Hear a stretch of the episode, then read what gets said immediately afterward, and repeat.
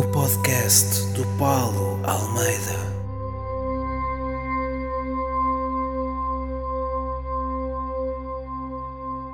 Olá pessoal e sejam bem-vindos ao quinto episódio do podcast do Paulo Almeida, comigo, Paulo Almeida. Também havia de ser com quem, não é? Se este podcast se chama Podcast do Paulo Almeida, não ia ser com o Zeca Estacionâncio, não é? Bom, um, este episódio vai ser um bocadinho diferente de todos os outros, um, porque eu pedi-vos para me enviarem perguntas uh, para o meu Instagram, a Insta para Almeida, e vocês uh, superaram as expectativas que eu tinha em relação ao número de perguntas que me enviaram. Enviaram mesmo muitas, desde já, muito obrigado. Por isso eu decidi fazer um episódio especial de podcast só com perguntas e respostas, ok? Eu tive a selecionar uh, as melhores perguntas, vá, deixei muito muitas de fora, por isso peço desculpa àqueles a, a quem eu não vou responder, mas eram mesmo muitas. Eu decidi então responder uh, às vossas perguntas neste episódio especial de perguntas e respostas. E, e é isto, pessoal. Vamos então a isto, antes que se faça tarde. Primeira pergunta vem da Mariana Pacheco, desde já um beijinho grande para a Mariana. Ela pergunta: quando é que percebeste que querias fazer stand-up?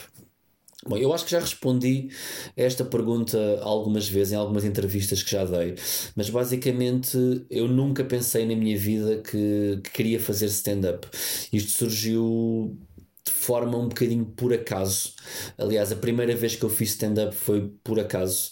Eu já falei também sobre isto anteriormente. Para quem não conhece a história, eu na altura, já há muitos anos atrás, há cerca de, sei lá, já não me lembro se são 13, são 14 anos, eu estava a escrever um programa para a Antena 3, de um programa do, do Fernando Alvim. E nós escrevíamos o programa, que era um programa semanal, que gozava um bocadinho com o Top Mais, que era um programa de música para aqueles cotas que se lembram disto. Para os putos, Top Mais era um programa da RTP em que se mostravam os videoclipes dos discos mais vendidos daquela semana em Portugal. Uh, e nós decidimos fazer um, um, programa a gozar com isso chamado Topless, em que escolhíamos as nossas músicas, o, o que é que queríamos ter no nosso top e depois brincávamos à volta dessas escolhas musicais e era uma, uma espécie de homenagem aos parodiantes de Lisboa, um programa antigo uh, com humoristas e, e, era o nosso, a nossa homenagem a, a, esses dois programas. Então, basicamente, nós escrevíamos o programa sempre ao domingo à noite, na casa do Alvin, e há um dia, num desses domingos, em que ele me diz: uh, Olha, Paulo, uh, na terça-feira uh, a Antena 3 vai fazer um especial chamado Freak Show da prova oral, em que vamos ter vários artistas de vários quadrantes a fazer a sua arte ao vivo. Pá, eu gostava de saber se tu gostavas de estrear a fazer stand-up, porque eu acho que tu ias ter jeito. Pá, e eu pensei: ah, Ok nunca tinha pensado nisto, nem tenho propriamente um texto escrito, mas ok, bora, bora vamos a isso. E eu sempre a pensar que, sendo um programa na Antena 3, eu iria estar com o meu texto um, sentadinho atrás de, de um microfone uh, e a fazer aquilo só para a rádio. Então fui para casa nessa noite, tentei compilar alguns textos que eu tinha já escritos em forma de beat de stand-up e estive a fazê-lo também durante a segunda-feira e durante a manhã de terça-feira, e mais ou menos por volta da hora do almoço na terça-feira, o Alvin liga-me e, e pergunta-me: Então, puto, um, já tens as coisas todas preparadas para logo? E eu, sim, sim. A que horas é que queres que eu esteja na antena 3? E ele responde: Antena 3? Não, pá. Isto vai ser no Santiago Alquimista, isto é um espetáculo ao vivo e já está esgotado há coisa de duas semanas. Eu pensei, bonito, pá, bonito, pá, e estou todo borrado agora. Então, lá, por volta das 8 e meia, 9 horas, lá apareci eu no Santiago Alquimista em Lisboa. Para quem não conhece, é uma sala mítica de espetáculos e. Hum, Estive a fazer um mini ensaio, ainda sem público, e fui lá para trás borrar a cueca até chegar à minha altura. Eu, na altura, um, só fazia o personagem, o Grozny, então essa primeira vez fiz cerca de 7 minutos em modo Grozny e correu pá, como todas as primeiras vezes, para quem faz stand-up correm, correu relativamente bem, mas bem o suficiente para eu acabar aquilo, malta vir ter comigo, alguma malta, o conhecido Jimba, por exemplo, o Jimba que é, que é dos uh, Afonsinhos do Condado e que criou os jingles da prova oral, entre outras coisas maravilhosas que ele faz. Veio ter comigo no final a perguntar-me há quanto tempo é que eu estava em Portugal. Um, eu fiquei super lisonjeado, né? porque o Jimba pensou mesmo que eu era ucraniano, portanto, a partir daí fiquei com o bichinho de querer fazer mais stand-up e a partir daí comecei a fazer mais e mais. Participei em alguns concursos que chegaram a haver na altura e, pá, e a partir do momento em que tu fazes stand-up e que as coisas te começam a correr bem, ficas com o bichinho e é a coisa mais maravilhosa do mundo. Rafael Soares pergunta: Qual foi o áudio de estimação que mais ansiavas gravar e lançar no YouTube? Eu, quando comecei, eu, eu antes de começar a fazer o áudio de estimação, um, eu, eu, sabia que queria começar a ter um, um, uma espécie de programa no YouTube para lançar o meu canal, ter uma forma diferente de comunicar com as pessoas e ter um conteúdo diferente. Então eu, eu tentei vários conteúdos que eu não cheguei a lançar e nunca me senti à vontade uh, com nenhum dos conteúdos que eu fui experimentando até surgir o ódio de estimação. E surgiu quando de repente eu estava a passear no YouTube e encontrei alguns vídeos do Nuno Luz a fazer Nuno Luzices.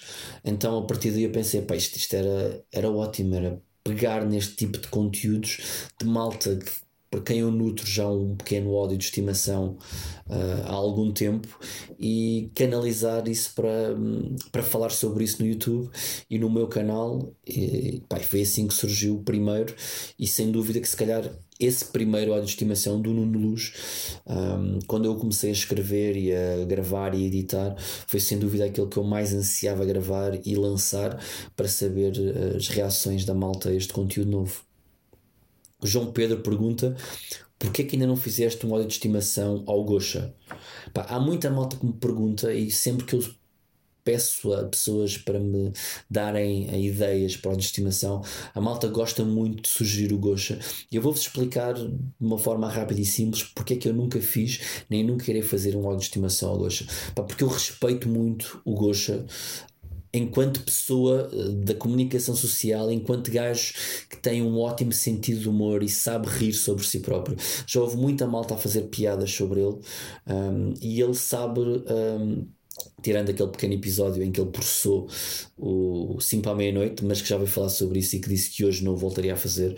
O Gosho é um gajo completamente um, uh, bem consigo próprio Uh, e o facto de ele assimilar as piadas que fazem sobre ele e de mostrar sempre uh, um ótimo sentido de humor faz-me não querer fazer piadas sobre ele e não querer gozar com ele e respeitá-lo ainda mais como pessoa e como profissional do meio.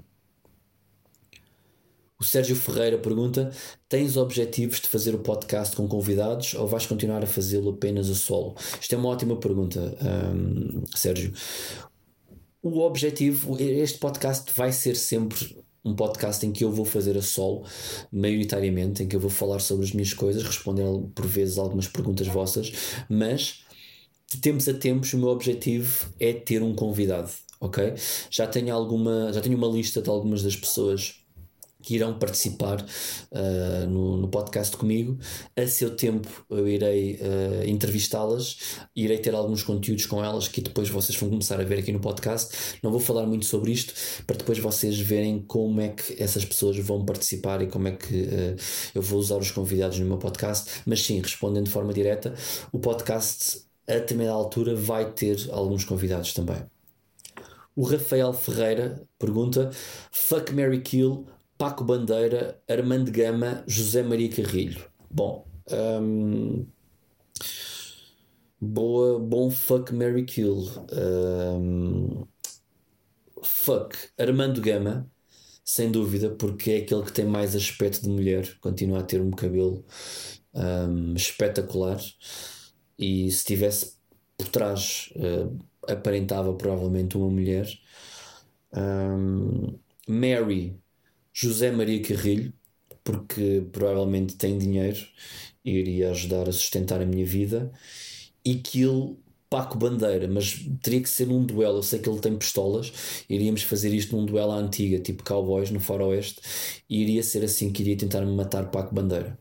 E visto ser um gajo habituado a usar essas armas e a bater em pessoas, principalmente mulheres, acho que iria ser um, um, um duelo interessante. Luís Martins pergunta no dia 3 de Abril bebemos uma jola. Espero que estejas a falar no dia 3 de Abril em Vila Real, onde eu vou estar com, com o Karma, o meu novo espetáculo. Epá, a partir assim. Não digo, não prometo que vamos fazê-lo, mas eu tenho por hábito, depois dos espetáculos, uh, conversar com alguém que quer ficar a conversar comigo um bocadinho, tirar umas chapas e se houver jolas ou outra bebida qualquer, é provável que eu hoje vá beber uh, contigo e com quem estejas lá. A Jael Correia uh, pergunta, e mando já um beijinho também para a Jael, quando entra um Mercúrio retrógrado? Um, em primeiro lugar, tenho que dizer que te odeio por fazer esta pergunta, porque me obrigaste a ter que pesquisar o que é o Mercúrio retrógrado, que é uma espécie de altura para introspeção de acordo com a astrologia.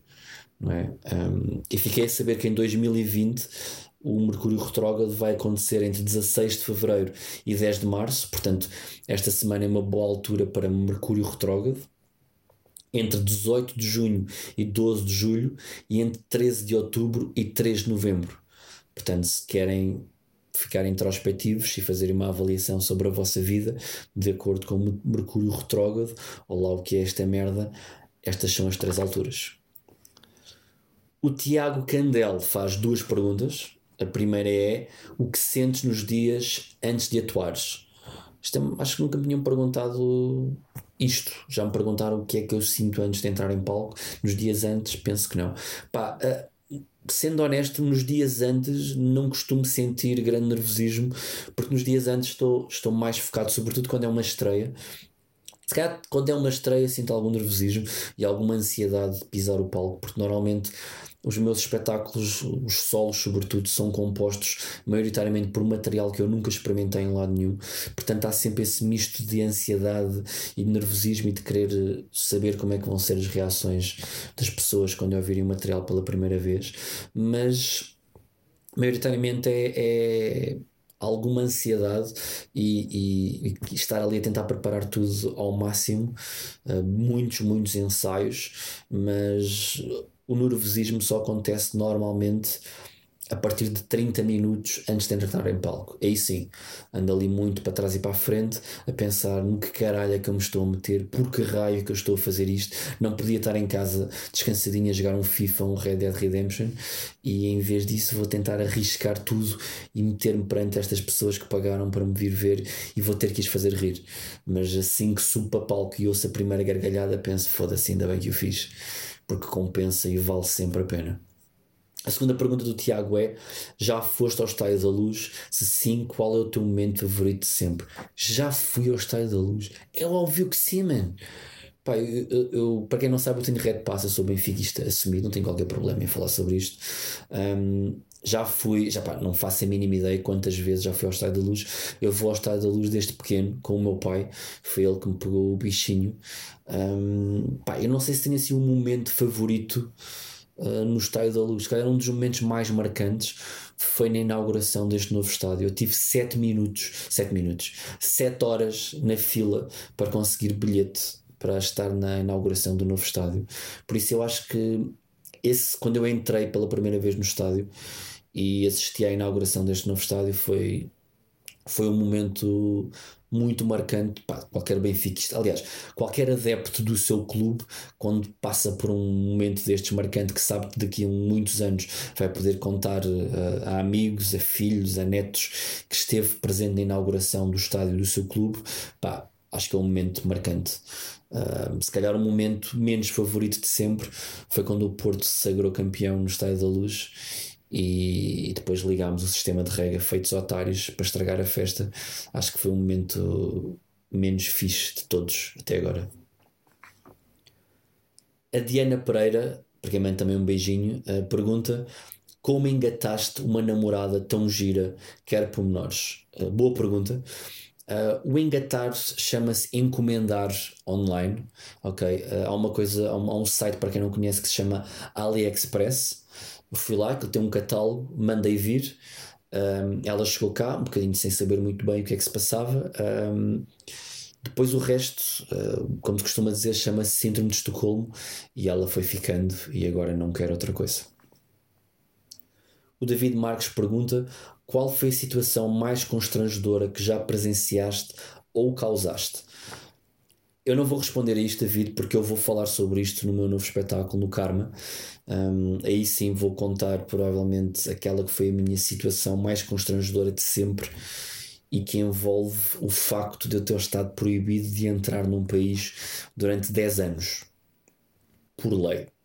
Ok? Vou falar sobre isto no Karma, portanto, quem quiser ficar a saber o que, o que é que se passou vai ter que ver o espetáculo. Vai ter que ver o espetáculo.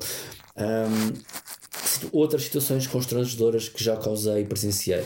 Para quem já viu o ponto final do espetáculo de stand-up que eu tenho na net, já sabe que eu tenho uma história muito engraçada com e-mails numa das empresas onde eu trabalhei.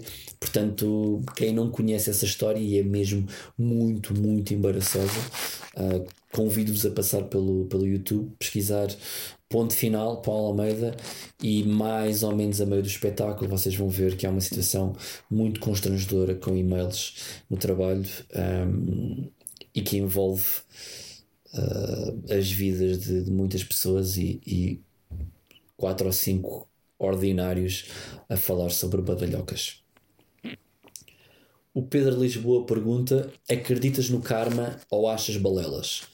Mais uma vez, vou ter que remeter esta resposta para o espetáculo que se chama precisamente Karma e é lá que eu vou que eu me vou debruçar sobre a temática do karma, se eu acredito, o que é o karma, se o karma já influenciou ou não a minha vida, se está a influenciar, se eu acho que aquilo pelo qual eu já passei e as coisas que eu continuo a passar e vou continuar a passar são influenciadas ou não pelo karma. Vou falar sobre tudo isso acho que vão gostar. Por isso, se não têm bilhetes ainda para o espetáculo, é o meu recuerdo para hoje. Vão à net, vão à Ticketline, vão à FNAC, vão à Vorten, vão onde quiserem, mas comprem bilhetes porque eu acho que se vão divertir bastante. João Costa, fodias a Rita Ferro Rodrigues para efeitos de estudo, obviamente. Pá, não, uh, até porque eu acho que não tenho as minhas vacinas em dia e ia ser um problema para mim. Samuel Pimenta, humorista português que mais e menos te identificas e porquê? é uma pergunta um bocado ingrata, um, mas eu acho que vou ter que vou, vou respondê-la de forma fácil.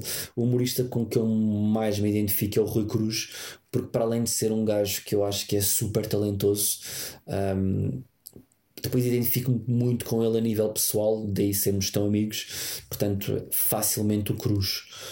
Com quem menos me identifico? Pá, existem muitos, porque eu sei que há aquela ideia de que no meio nós somos todos amigos e gostamos todos uns dos outros. Pá, não, isso não é verdade. Isto é um meio igual a qualquer outra profissão. Temos amigos e pessoas quem não gostamos assim tanto, como existem estilos de humor e profissionais que gostamos e outros que não gostamos assim tanto. Pá, eu não tenho alguém que eu diga que me identifico menos, ok? Tenho vários vários humoristas, várias pessoas que eu não pagaria para ir ver, mas pá, não, não tenho um, portanto não sei como te responder a isto. Erickson Costa pergunta: o que dirias ao Schumacher? Para a próxima usa um capacete, puto. Ok? Usa um capacete. Sónia Pires, o que entendes por ginofobia? De acordo com o Priberan, é o medo patológico de mulheres. Não percebo a pergunta. Não tenho medo patológico de mulheres. Uh, antes, pelo contrário, tenho uma paixão muito grande por mulheres. Uh, portanto, nem sequer sei muito bem como meio de responder a esta pergunta. E Manuel Ramos, de todos os ódios, qual o maior? Eu já respondi há pouco qual aquele pelo qual eu ansiava uh, mais colocar na net mais rapidamente foi do Nuno Luz. Aquele que me deu mais gozo fazer na altura que eu o fiz foi sem dúvida o da Rita Ferro Rodrigues, por tudo aquilo que ela representa e por tudo aquilo que eu queria tentar uh, mostrar que ela é na realidade. Portanto, se calhar esse foi aquele a seguir ao do Nuno Luz que me deu mais gozo fazer. Diogo Miranda, que tal criares uma rubrica no podcast chamada Ódio de Estimação da Semana? Parabéns pelo podcast. Obrigado, Diogo. Um abraço para ti. É uma boa ideia, no entanto, acho que não iria fazer porque isso iria desvirtuar um bocado o podcast, iria transformá-lo, se calhar, na vertente uh, áudio dos meus vídeos de áudio de estimação. Portanto, eu, eu quero tentar separar as coisas, quero que elas continuem separadas. E isto é um podcast onde eu vou falar sobre coisas que não têm a ver com, com, com os vídeos, e os vídeos vão ter o seu próprio espaço e vão continuar a acontecer. Um, como tem acontecido mais espaçados agora por falta de tempo, mas vão continuar a acontecer. Fábio Pita. Se eu tatuar o corpo todo de preto, posso ser considerado uma pessoa de raça negra? Não, Fábio. Se fizeres isto, és só considerado uma pessoa otária. Afonso Meireles. Não achas que o tema vegetariano está muito batido na comédia hoje em dia? Pá, sinceramente, não. Pá, pelo menos a comédia que eu vejo, não tenho visto muita gente a falar em vegetarianos. Estou uh, a ser honesto, se calhar se me deres exemplos de malta que tu vês a falar de vegetarianismo, um, se calhar posso até tender a concordar contigo, mas daquilo que eu tenho visto, acho que não tem sido um tema muito batido. E se a malta de facto está a começar a falar nisso, é porque de facto é um tema que está na agenda da atualidade. Tu vês cada vez mais malta a falar sobre vegetarianismo e sobre vegan, vegans. Porra, eu detesto tanto esta malta que nem consigo dizer a palavra. Isto é o meu cérebro. Põe-me logo tipo vegan, vegan, não é? Não consigo, não é? Pá, mas é isso, não acho que seja um tema batido, acho que é um tema como outros qualquer em que nós podemos falar e arranjar maneiras engraçadas de falar e de fazer comédia, por isso não digo que seja algo que eu vou voltar a falar, porque eu já falei sobre vegans, já fiz um vídeo sobre vegetarianos, portanto, da minha parte é um assunto que morreu. Se mais malta quiser pegar no assunto e fazer comédia e conseguir arranjar ângulos diferentes, pá, força. E finalmente, a última pergunta vem do Bruno Barros: putas ou vinho verde? Vinho verde, sempre. Ah, nunca pagaria para foder. Portanto, vinho verde sempre. O vinho vai sempre ganhar. Praticamente a quase todas as bebidas. Tirando. Um, tirando. Pá, porra, agora está-me a faltar. Que eu gosto de moscatel, pá, é isso. Como é que eu me estava a esquecer? Eu adoro moscatel, de, moscatel roxo. Não sei se vocês já provaram isto, pá. Fica aqui a minha dica, minha dica de bebida da semana. Moscatel roxo da bacalhoa. Pá, é uma bebida incrível. Vocês já conseguem encontrar isto. Antigamente não havia em todos os supermercados. Atualmente, até no continente, e não me estão a pagar para dizer isto, já conseguem encontrar. Aquilo custa 11, 12 euros Pá, para quem gosta de moscatel, isto é um subtipo de moscatel que é uma maravilha. É tipo a minha bebida de perdição, ok? Experimentem e depois digam-me de vossa justiça, ok? Pá, está feito esta semana. Acho que passou a correr. Um, muitas perguntas, boas perguntas. Obrigado a todos pelas perguntas que me enviaram para o Instagram. Um, aproveito para fazer aquela publicidade marota do costume. Se ainda não me seguem nas redes sociais, façam-no no Instagram, em Insta Almeida, no Twitter, em Upa Almeida e naquela rede social que está mais morta que viva, no Facebook, em Upa Almeida. Sigam também no YouTube, no meu canal de YouTube. Um, façam. Uh, uh, o sim nas notificações para este podcast, seja no Apple Podcast, seja no Spotify, seja nas milhentas plataformas onde ele está disponível. A ideia é que ele comece a estar disponível sempre às segundas-feiras a partir das 8. Na semana passada não foi possível porque eu tinha acabado de vir de Paris, portanto ele foi um bocadinho para o ar, um bocadinho mais tarde. Vamos tentar fazer com que ele vá para o ar sempre religiosamente, todas as segundas, a partir das 8 da matina, para a malta que vai para o trabalho uh, ou para a escola consiga ouvi-lo a caminho, ou durante as aulas ou durante o trabalho, se isso vos ajuda a passar melhor o dia. Um, relembro também que os bilhetes para o Karma continua à venda, como eu disse há bocado, portanto pesquisem na Ticketline, pesquisem nas FNACs. Uh, relembro que a estreia vai ser em Guimarães, dia 29 de Fevereiro. É a primeira vez que eu vou atuar a solo em Guimarães. Muita gente me andava a pedir para ir a Guimarães atuar e eu decidi ir fazer aí a estreia no CAI de São Mamed, por isso eu quero ver essa sala cheia, ok? Depois vou para Almada, vai ser a minha primeira vez também a Almada. A malta da Margem Sul andava-me a chatear há anos para eu atuar aí. Vai ser também a minha primeira vez a solo, portanto, casa cheia, pessoal. Leiria, quase, quase a esgotar. Pá, faltam tipo 10 bilhetes a ver se é esta semana que isto esgota. Depois Aveiro, Coimbra, Ovar, Viseu, Vila Real, Famalicão, Porto, Braga, Porto Alegre e isto tudo termina em Lisboa a 26 de Abril. Acho que não me esqueci de nenhuma data. Os bilhetes continuam à venda, estão a ir embora a bom ritmo pá, digo-vos daquilo que o espetáculo está praticamente fechado. Estou a ficar muito orgulhoso daquilo que eu estou a escrever e estou mortinho para vos mostrar isto em palco. Portanto, casas cheias, pessoal. E é tudo. Voltamos a ver-nos ou ouvir-nos. Até para a semana, malta. Abraço!